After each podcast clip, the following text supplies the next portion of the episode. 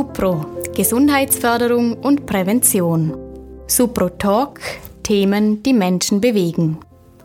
Seit gut einem Jahr haben wir ein Rauchverbot in Österreichs Gaststätten. Noch ist das Rauchen die weit verbreiteste Sucht in Österreich. Wie sieht der Nikotinkonsum in Österreich aus und welche Mythen kursieren rund ums Thema Rauchen? Darüber unterhalte ich mich heute mit Supro-Mitarbeiterin Elena Kielwein. Mein Name ist Marlene Ronneck.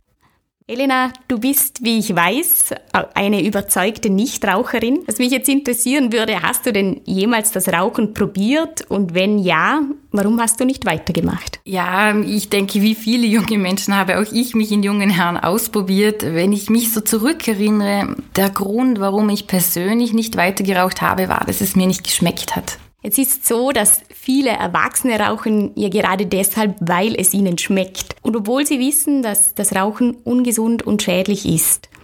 Wie wirkt denn Nikotin in unserem Körper? Wenn wir beispielsweise rauchen, also den Tabak verbrennen, dann nehmen wir das Nikotin über den Rauch auf.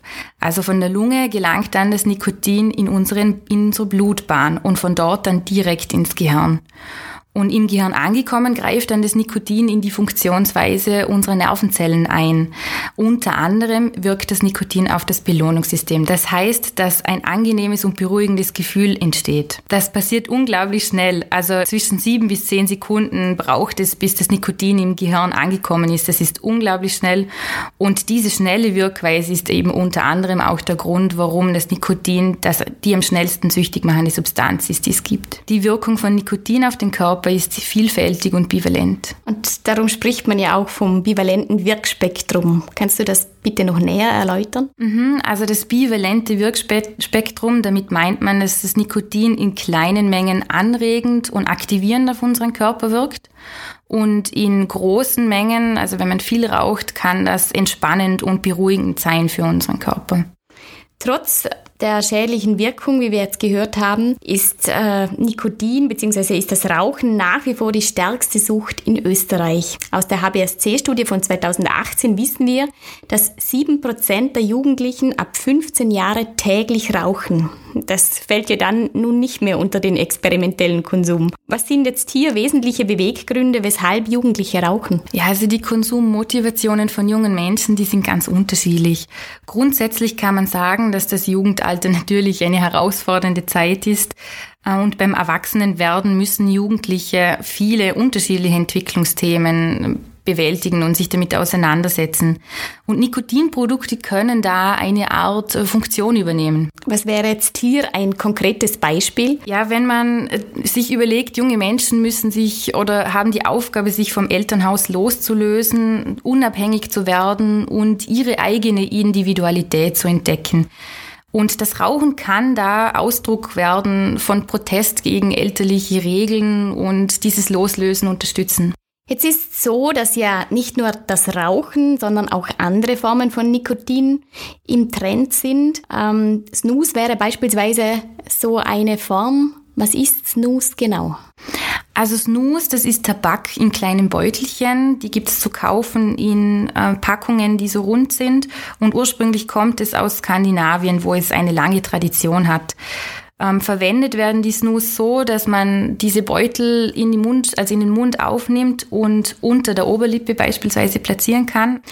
Und von da gelangt das Nikotin aus dem Tabak dann in die Mundschleimhaut und von da dann in den Blutkreislauf. Umgangssprachlich redet man ja nicht von Nikotinbeuteln. Unter welchen Namen sind denn diese Nikotinprodukte bekannt? Ja, momentan sind wirklich verschiedene Firmen auf dem Markt. Ich glaube, so die bekanntesten sind äh, Velo, Scruff oder Faro, eine Vorarlberger Firma. Also der große Unterschied zum Snus ist bei diesen Nikotinbeuteln, dass anstatt beim Snus, wo ja Tabak drin ist, dass anstatt Tabak ein pflanzlicher Trägerstoff in diesen Nikotinbeuteln ist. Und dieser wird mit Nikotinsalzen angereichert. Also es ist ein chemischer Herstellungsprozess. Und somit ist es dann kein Tabakprodukt mehr im klassischen Sinne und kann hier bei uns in Österreich ähm, an Erwachsene verkauft werden. Aber dennoch enthält es Nikotin und das sogar weit mehr als eine Zigarette. Das ist neben der süchtig machenden Wirkung auch ein Grund, warum die Nikotinbeutel so gefährlich sind. Viele unterschätzen nämlich eben diese hohe Nikotinmenge, die in diesen Nikotinbeuteln ist. Und dabei kann es zu Überdosierungen und zu Nikotinvergiftungen kommen. Was hat eine Nikotinvergiftung denn für Folgen? Ja, je nach Person und Menge hat das ganz, kann das ganz unterschiedlich ausschauen und unterschiedliche Symptome mit sich bringen. Das kann Übelkeit sein bis hin zu Erbrechen, es kann Schwindel sein, das kann Bewusstlosigkeit sein und in ganz gravierenden Fällen, also wenn man viel von diesem Nervengift Nikotin aufnimmt, kann das sogar die Atmung lahmlegen und dann zum Tod führen. Was viele unterschätzen, ähm, ist auch dieses Passivrauchen. Also wenn man wieder zur Zigarette kommen, dann kann das natürlich auch eine Nikotinvergiftung hervorrufen. Besonders bei Kleinkindern ist das äh, gut zu wissen.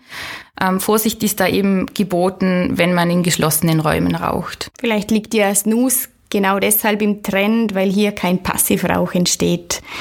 Aber wie dem auch sei, ähm, wir lassen das jetzt mal dahingestellt. Mich würde nämlich noch ähm, deine Antworten interessieren auf Mythen, die zum Thema Rauchen kursieren. Und ich habe hier drei Mythen aufgegriffen. Und zwar heißt es, leichte Zigaretten und Naturtabake sind gesündere Alternativen. Ja, das, das stimmt nicht, denn es gibt einfach keinen gesunden Nikotinkonsum, ganz egal, ob leichte Zigaretten oder nicht. Ähm, Im Gegenteil, sogar bei diesen leichten Zigaretten ist die Gefahr, dass man eher stärker sogar daran zieht und tiefer inhaliert, weil man ja meint, sie wären scheinbar gesünder. Wenn man eine Zigarette isst, stirbt man. Das stimmt auch nicht ganz. Äh, wie bei vielen Dingen macht natürlich die Menge hier, also ist die Menge ausschlaggebend. Aber eine Zigarette allein reicht auf jeden Fall für eine Vergiftung, wenn man die isst. Rauchen macht schlank, aufhören macht dick.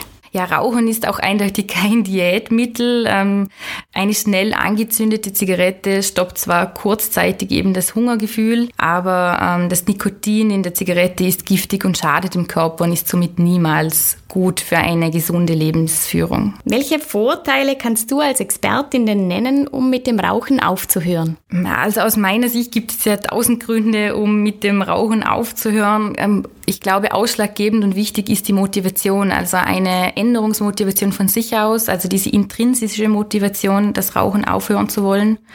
Und Vorteile gibt es natürlich auch viele. Es gibt gesundheitlich, dass man sich besser fühlt, die körperliche Leistungsfähigkeit wieder steigt finanziell, dass man sich Geld erspart, ganz pragmatisch gedacht. Und natürlich nach außen auch dieses Abhängigkeitsgefühl, das man hat, also die klassische Abhängigkeit vom, vom Rauchen. Elena, vielen Dank für das Gespräch. Danke auch. Sollten Sie sich bereits überlegt haben, das Rauchen aufzugeben oder weniger zu rauchen und Ihr Wille war zu schwach, dann versuchen Sie es wieder und bleiben Sie dran. Ihre Gesundheit wird es Ihnen danken. In diesem Sinne alles Gute für Sie und bis bald.